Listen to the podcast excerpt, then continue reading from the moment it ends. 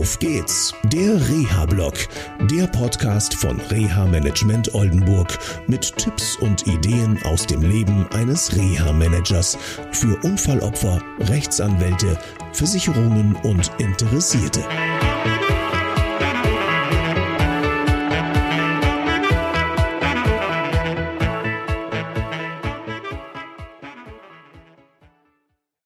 Hallo und herzlich willkommen zu einer neuen Sendung von Auf geht's, der Reha-Blog. Schön, dass ihr wieder eingeschaltet habt. Heute geht es um die Frage, welche Frage ist es? Reha-Management mal anders. Hm, wie kann sich oder wie können sich ähm, externe Einflüsse auf Rehabilitation und Gesundheit auswirken. Es gibt die sogenannten berühmten Reha-Hemmnisse. Das äh, können Dinge sein, die die Rehabilitation und Wiedereingliederung und Teilhabe stören. Das können zum Beispiel sein Eltern, die sehr überbeschützend mit ihrem Kind oder mit dem jungen Menschen umgehen und dadurch verhindern, dass er sich weiterentwickeln kann. Dann gibt es auch noch weitere Reha-Hemmnisse. Mir ist das mal passiert in der Vergangenheit. Da war jemand mit einer Amputation und der war in einer beruflichen Reha-Maßnahme. Das liegt schon viele Jahre zurück. Das war in den 80er Jahren. Und ähm, diesen Mann durfte ich dann später mal begleiten. Und da war es so gewesen, er kam mit seinem Schicksal nicht klar, ist in einem Berufsförderungswerk gelandet und dann kam der Alkohol dazu. Und das hat ihn mega aus der Bahn geschmissen und er konnte nicht weitermachen. Es müssen aber nicht immer gleich Alkohol und Drogen sein. Drogen sind leider auch ein Thema. Das ähm, Rauchen von Marihuana ist schwierig, gerade wenn man ein Schädelhirntrauma hat. Und ähm, ja, es gibt aber auch ganz weiche Faktoren, äh, die ein Problem darstellen können. Und zwar ist das die Handynutzung. Und zwar gerade, wenn jemand ein Schädelhirntrauma hat und Probleme mit Informationsverarbeitung ähm, dann ist es ganz wichtig, dass das Gehirn auch mal Ruhe findet. Insbesondere in der Nacht.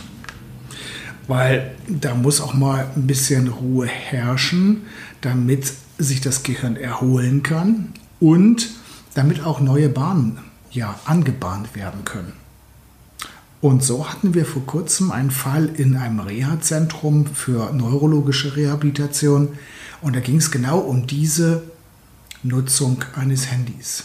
Weil die Mutter sagte über ihre eigene Tochter, naja, du bist ja noch nachts um zwei online und morgens um 5 Uhr fängst du an, mich anzuschreiben. Und meine Frage war, naja, mal anschreiben oder so. Nein, nein, 100 Nachrichten. Wirklich 100 Nachrichten. Und das ist natürlich schon echt heftig. Und wie geht, damit, geht man damit um? Weil es ist ja auch so, man möchte ja auch dieses moderne Kommunikationsmittel nicht wegnehmen. Das macht einerseits Frust und verhindert auch Teilhabe, weil mit Handys ähm, gibt es viele Möglichkeiten, auch mit anderen in Kontakt zu treten. Wir haben eine ganz einfache Lösung und ein Stufenmodell entwickelt. Die erste Stufe ist ganz einfach. Um 10 Uhr wird das Handy und das Tablet im Pflegestützpunkt abgegeben und dann ist auch Ruhe. Und sollte das nicht klappen, weil Menschen, die so ein Schädelhirntrauma haben, dann auch ganz tolle Strategien entwickeln, solche Dinge zu umgehen. Also an der Kenntnis einer Fähigkeit, ähm, dass dann halt letztendlich auch mal das Handy von der Mutter mitgenommen wird. Also es müssen nicht immer die harten Dinge sein, die so eine Rehabilitation und Wiedereingliederung und Teilhabe stören, sondern es können auch ganz einfache alltägliche Dinge sein. Und wenn du zum Beispiel gerade mit jemandem zusammenarbeitest oder wenn jemand in deiner Familie dieses Problem hat, dann versuch doch einfach Regeln aufzustellen. Denn das schafft Klarheit. Das war's erstmal aus dem Reha-Blog. Bis zur nächsten Sendung. Ich freue mich auf euch. Tschüss. Das war eine Folge von Auf geht's, der Reha-Blog.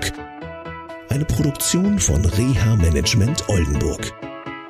Weitere Informationen über uns finden Sie im Internet unter www.der-rehablog.de.